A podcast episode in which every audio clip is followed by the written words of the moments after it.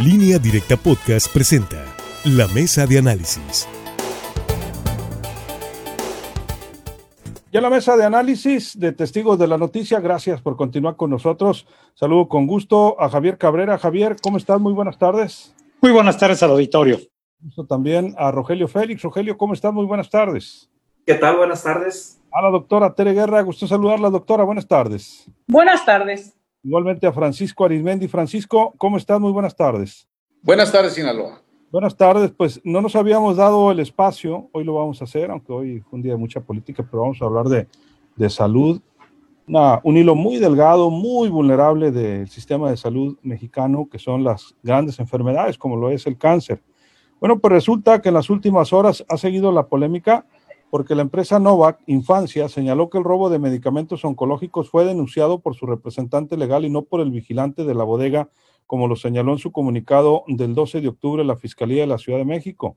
Novak Infancia también refirió que desde el día de que ocurrieron los hechos, el 4 de octubre pasado, Novak Infancia estuvo constante coordinación con las autoridades. La Fiscalía aseguró que el hurto ocurrido en la madrugada del domingo 4 de octubre fue denunciado y el 5, es decir, un día después, Cabe señalar que Novak Infancia informó que lo, de lo ocurrido a través del representante legal, a quien activó protocolos aplicables, levantó en tiempo y forma el acta correspondiente ante el Ministerio Público y dio aviso a COFEPRIS para el envío de una alerta sanitaria. Y también mencionaron que tras el robo quedaron en sus almacenes y centro de distribución un total de 86.356 piezas de medicamentos oncológicos, de los cuales 64.076 ya están liberadas por la COFEPRIS y en proceso de abasto. O sea, no se llevaron todo.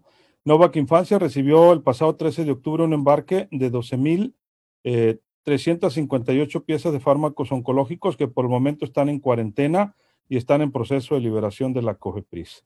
Pero ha sido puesto a una tragedia esta situación porque ante la escasez de medicamentos oncológicos, pues resulta que por si algo faltaba, pues el primer eh, embarque que se había conseguido se lo robaron, como ustedes saben, el presidente López Obrador ha asegurado que hay testigos del robo de estos medicamentos ocurrido en esta empresa de Iztapalapa, en la Ciudad de México. El, mandatario, pues, eh, cuestionado sobre las casi 38 mil medicinas para el cáncer, si, estabas, si estaban aseguradas, dijo, pues, que, que lo desconocía. Javier. Sí, le ha metido mucho ruido este robo de medicamentos. Sobre todo, bueno, que desde el año pasado, pues se ha recrudecido las demandas de las familias sobre ese tipo de medicamentos que se le aplica a los niños que ya tienen problemas de cáncer.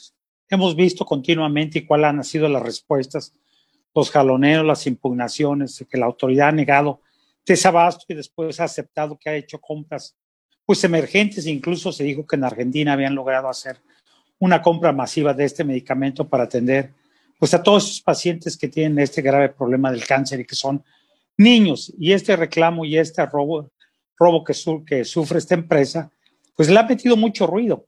Hay gente que, sobre todo en redes sociales, que cuestiona y que piensa que eso fue un invento y que el gobierno no había hecho esas adquisiciones. Incluso retan al gobierno federal que demuestre que estas se habían hecho este tipo de operaciones que no es medicamentos y ya hemos visto que la empresa ha tenido que salir a hacer algunas aclaraciones y precisiones en el sentido que sí se tiene todavía excedentes de este medicamento y que ya comenzó a liberarlo. Y luego, pues bueno, da una explicación por qué motivos no se había entregado a los hospitales. Tienen que pasar toda una cuarentena porque vienen de países y como hoy estamos viendo que este comercio, el comercio internacional, tiene ciertos protocolos que cumplir, sobre todo en la cuestión médica, ¿no? Porque se dice que el virus, pues, del coronavirus, viaja en, diversos artículos, entre ellos el plástico, el cartón y otros, otros artículos que duran días, semanas, incluso meses en desaparecer. Pero por si algo faltara, eh, nuevamente hubo un nuevo, un nuevo robo. 20 equipos de diálisis fueron robados a un chofer en un camión en una de las avenidas. En, una de las delegaciones hoy son alcaldías Cuauhtémoc, la Ciudad de México. Esto le mete mucho más ruido porque entonces la pregunta es, ¿qué está sucediendo con los medicamentos? Y hay que recordar que durante la pandemia no solamente se han dado estos dos casos, hubo casos donde se robaron ventiladores donde hubo personas detenidas sacando ventiladores de hospitales.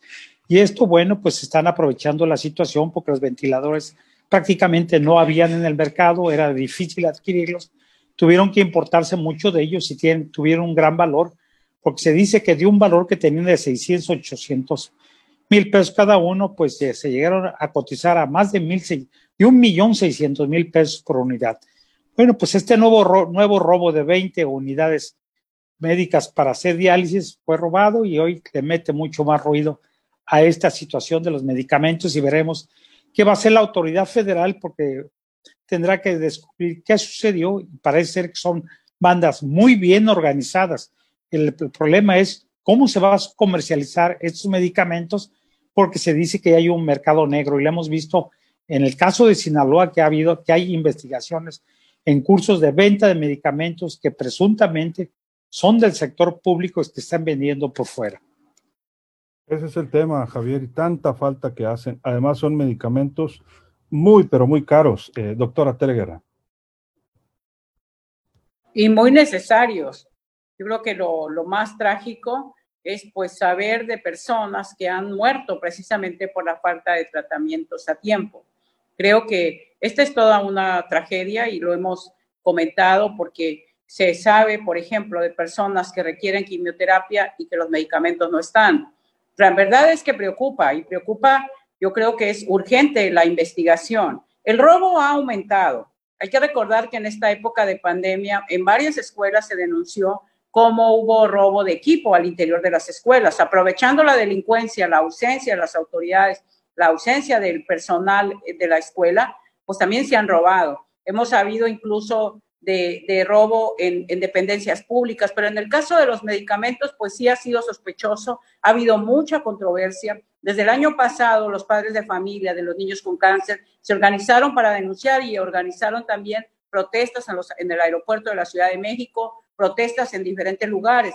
Han denunciado que no se está eh, atendiendo las exigencias que tienen ellos como padres de familia porque no les está llegando el medicamento a sus hijos. Entonces, y en, e, en medio de ese contexto, de esta polémica, porque el gobierno federal ha negado que haya ese desabasto, pues se da el robo de medicamentos. También hay que recordar que desde las administraciones pasadas, en años pasados, se sabía del robo de medicamentos en las dependencias públicas. Se sabía que había a veces robo hormiga o robo no tan hormiga, un robo abundante que había en el Instituto Mexicano del Seguro Social y en el ISTE, y que había un mercado negro de estos medicamentos. Esto es como los carros. No puede haber robo si no hay una organización para la venta. Yo creo que lo deseable es que se investigue, se castigue, se sancione, porque ah, de alguna manera van a vender y este mercado negro debe de, de, de alguna manera castigarse, investigarse y realmente esclarecerse. Rogelio Félix, tu punto de vista. Bueno, este tema de los medicamentos de veras que es de bastante preocupación. No se le puede atribuir a este gobierno que se tenga esta escasez en este momento, pues ya data desde muchas administraciones eh, de gobiernos federales y todo porque pues no se ha dado un buen manejo en la adquisición de estos, eh, estos, estos insumos ¿no? que requieren los hospitales y que requieren obviamente los seres humanos. No nos vamos a ir muy lejos con el mercado negro de medicinas.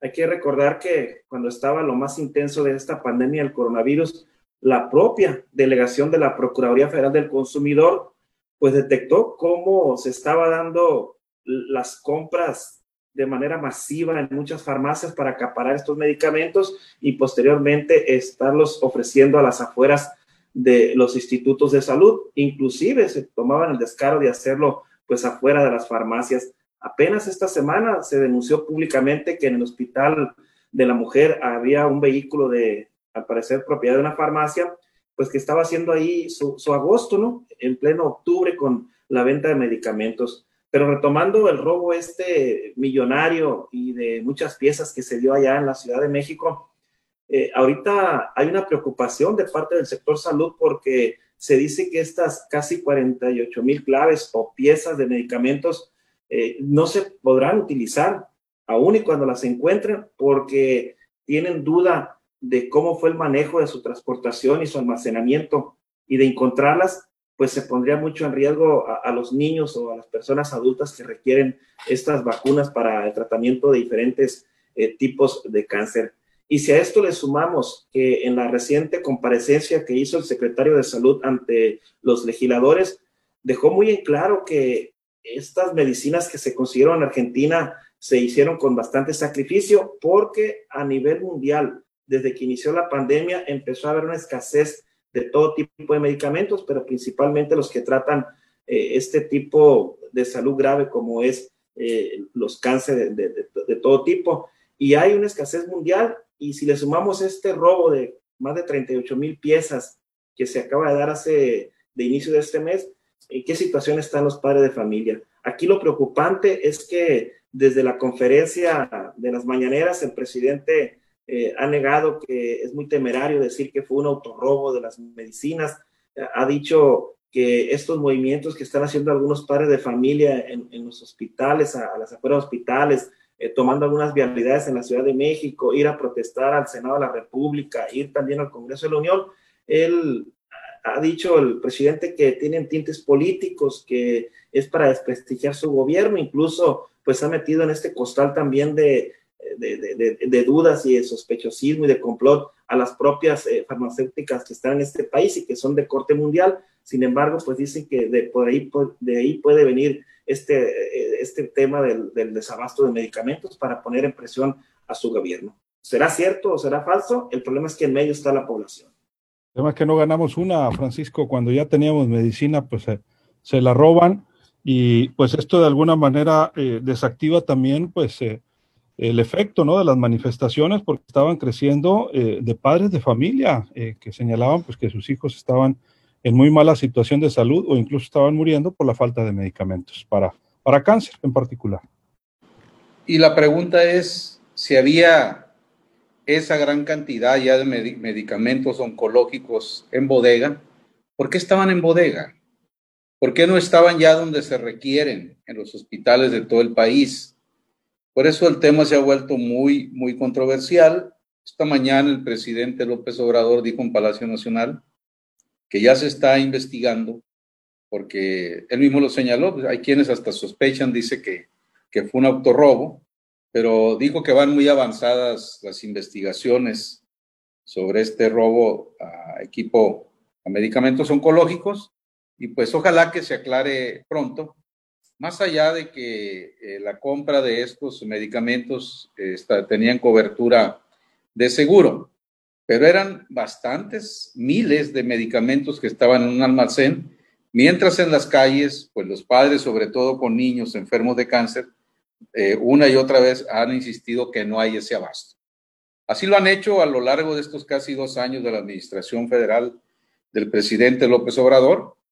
La respuesta siempre ha sido la mentira de que sí hay abasto, de que sí hay suficiente y en otras ocasiones hasta los han, les han mandado porros para reprimir a los propios padres de familia. Esta mañana el presidente López Obrador aceptó que efectivamente sí hay un desabasto de medicamentos y, este, y este, oncológicos principalmente, porque dijo que hay un bloqueo en la compra de medicamentos, un bloqueo al, al gobierno de la 4T por los monopolistas del pasado, que dice que monopolizaban la compra de medicamentos por más de 70 mil millones de pesos anuales y llegó a la ruta de la corrupción. La situación es que a casi dos años ya de este gobierno, pues no se sabe quién de esos monopolistas de la venta de medicamentos del pasado está en prisión o estén siendo investigados. Pero hoy se aceptó que efectivamente no hay el suficiente abasto de medicamentos oncológicos para adultos y sobre todo para menores. Pero el presidente dijo que él, que el tribunal de su conciencia, está en paz porque él ha hecho lo que se puede y está enfocado en eso, en que haya suficiente abasto, pero insistió que, que, hay, que hay bloqueo de los intereses que están siendo afectados.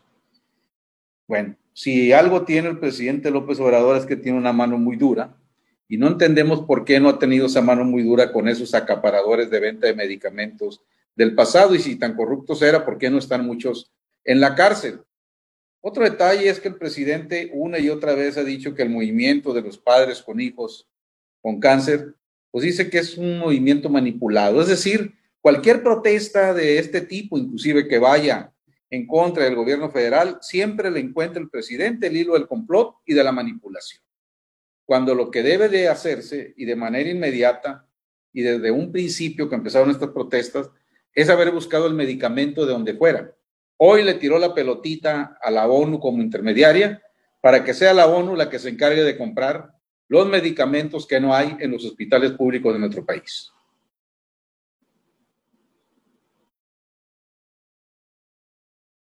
Ahí está el detalle, decía Francisco. Vamos a ir a una breve pausa y regresamos. Es muy breve, con más aquí en Testigos de la Noticia.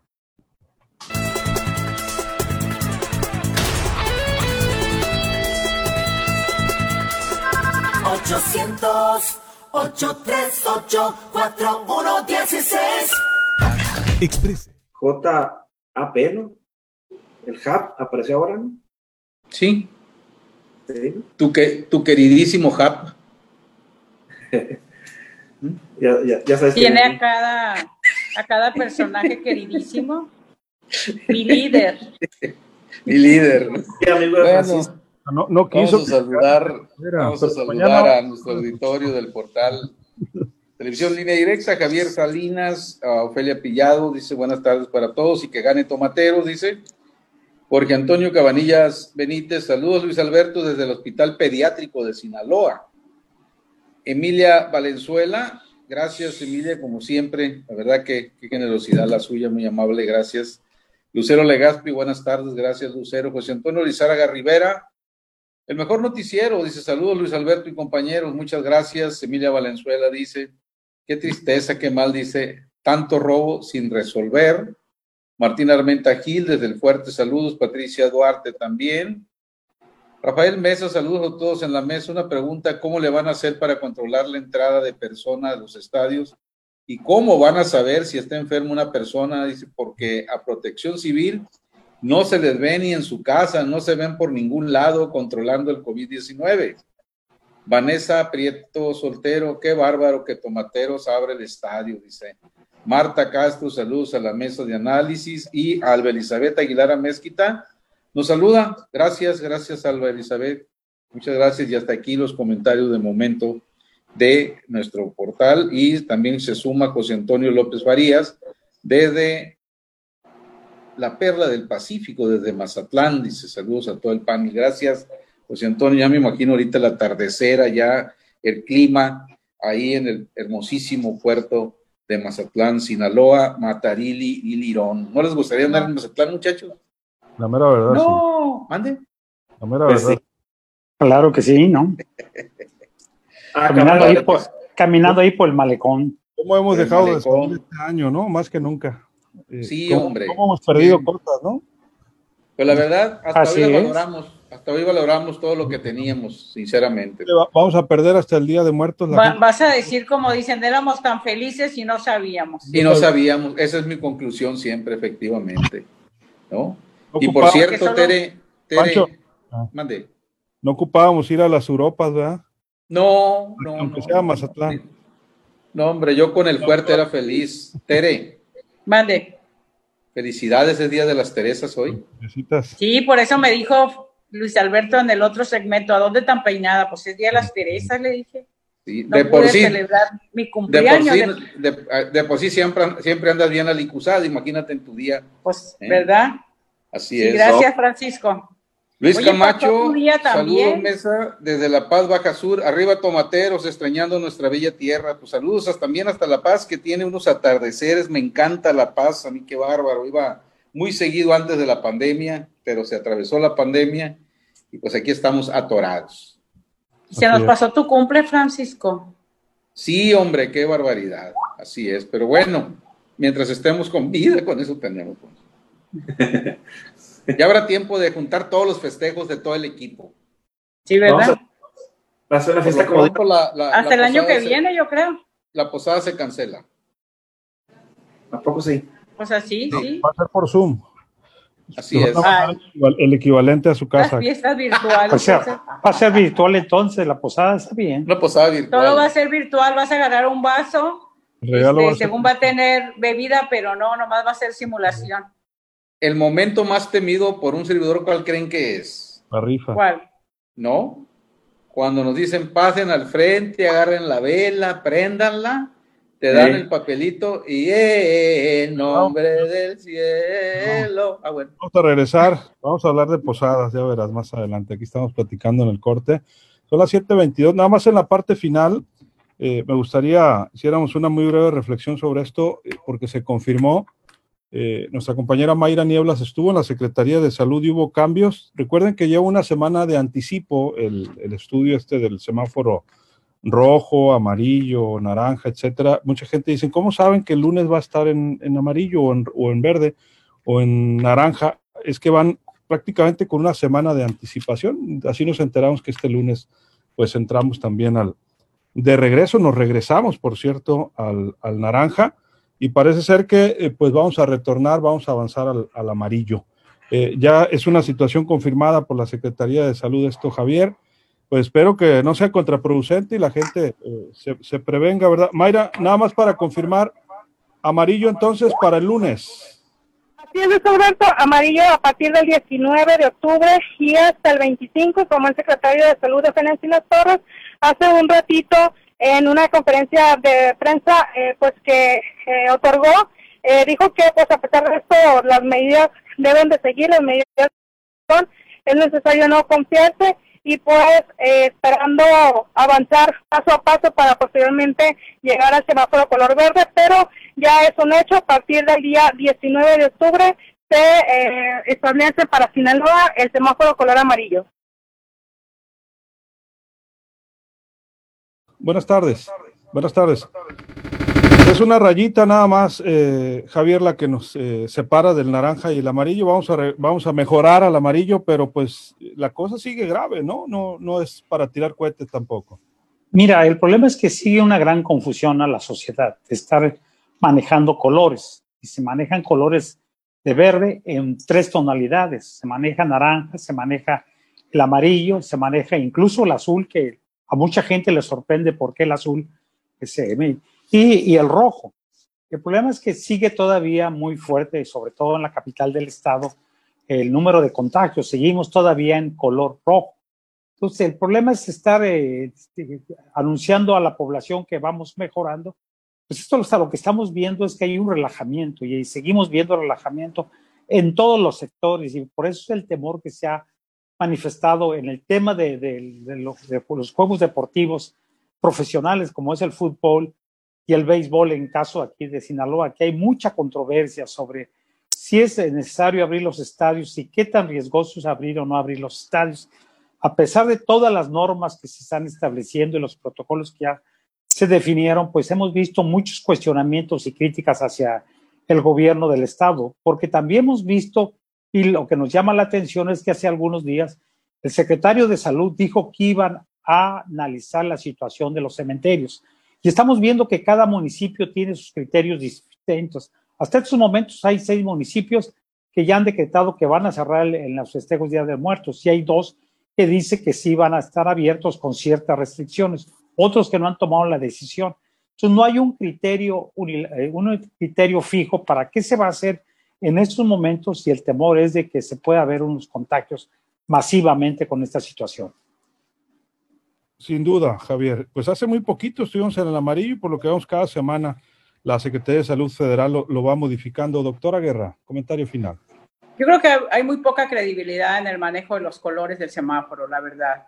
Mientras no haya vacunas, no podemos este, cantar victoria. En realidad, tenemos que seguir cuidándonos. Y con este manejo de los colores, de que pronto nos pasan a, amarillo, naranja, azul, dices tú, bueno, esos colores en el semáforo ni existen, o sea, o es verde o es rojo o, o, amarillo, sí, el amarillo sí existe, pero realmente hay mucha confusión. Creo que con esto lo que hacen es justificar el que la gente se siga relajando, de por sí poquito le falta, la población también a veces no contribuye, pero es tan contradictorio que en una celebración tan con tanto simbolismo como es el tema del Día de Muertos, se ha tomado la determinación de cerrar los panteones en muchas ciudades. Sin embargo, los estadios están abiertos. O sea, ¿cómo se puede entender que una celebración que se supone es para veneración de la, y recuerdo de las personas que han perdido la vida, y muchos en este contexto de, de pandemia, pero los estadios sí se abren? ¿Qué cuidado puede haber en los estadios? En realidad se van a vender bebidas alcohólicas, se va a vender alimentos. Es mucha la contradicción y es poca la credibilidad de las autoridades en el manejo de los colores del semáforo, sea de gobierno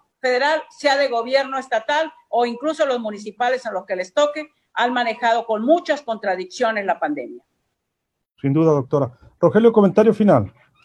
Sí, por ejemplo, en el caso de Culiacán, no es como para jalar la tambora, jalar la música, porque tenemos desde que inició la pandemia en color rojo, o sea que a nosotros eh, no nos implica nada este anuncio de que estemos en color naranja o color amarillo. Insisto, Culiacán está totalmente teñido de rojo, Mazatlán lo manejan en color azul y hay que destacar que eh, alrededor de cinco o seis municipios están prácticamente con cero casos, otros tienen apenas tres, dos, eh, cuatro casos en sí, pues son cinco los, municipios que prácticamente están concentrando el mayor número de contagios. Insistimos, el mejor color de semáforo lo tenemos cada quien en casa, lo tenemos nosotros mismos de manera personal, así es que hay que cuidarnos.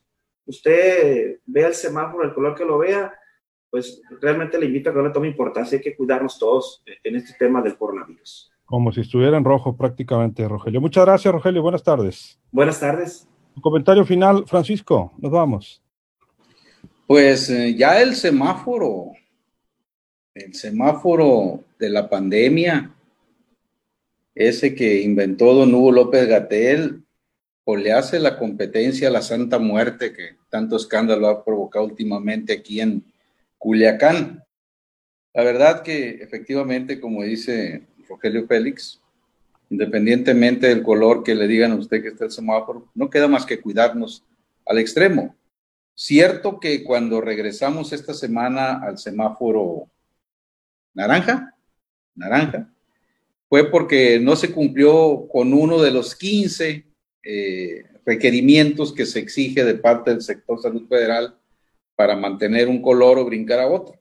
Bueno, qué bueno que ya a partir del lunes se estima que vamos a volver al semáforo amarillo, pero lo que ocupamos es el semáforo de la vida, es decir, de la mejor prevención de vida, y un llamado a todos aquellos que van a ir a disfrutar y arriesgarse a nuestra pelota caliente, a nuestra liga, pues cuídense, cuídense bastante al extremo y que las autoridades pues estén muy estrictas en el manejo de las medidas sanitarias. Lo mismo a la apertura con público ya de el Kraken allá en Mazatlán, donde pues en dos horas se vendió pues todo el boletaje de alrededor de 6.500 espacios. Entonces aquí vamos a ver, por un lado, qué tanto van a funcionar las autoridades en su rigor para que se cumplan con las medidas sanitarias, pero sobre todo el llamado es a quienes, pues hartos y cansados del encierro, quieran disfrutar un poco de esparcimiento, tomen todas, todas las medidas absolutamente y de ser posible,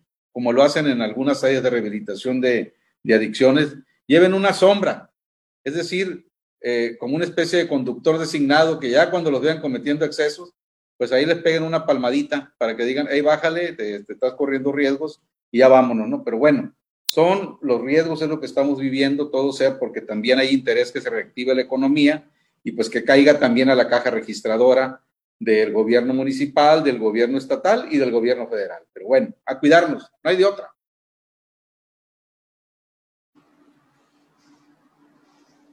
El micrófono, Luis. Y de las empresas, Francisco, te decía, no hay de otra. Efectivamente, así es. Buenas noches. Buenas noches, Sinaloa. Nos vamos, eh, Javier. Muy buenas noches al auditorio. Doctora. Buenas tardes. Gracias, doctora. Buenas tardes. Así nos vamos a despedir.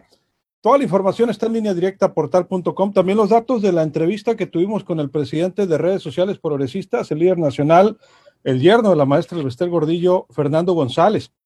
Habló de toda la estrategia que traen para iniciar con ese partido y habló del tema también Gerardo Vargas Landeros. Ahí está en línea directa portal.com. Soy Luis Alberto Díaz, que la pase de lo mejor. Acabas de escuchar la mesa de análisis en línea directa podcast.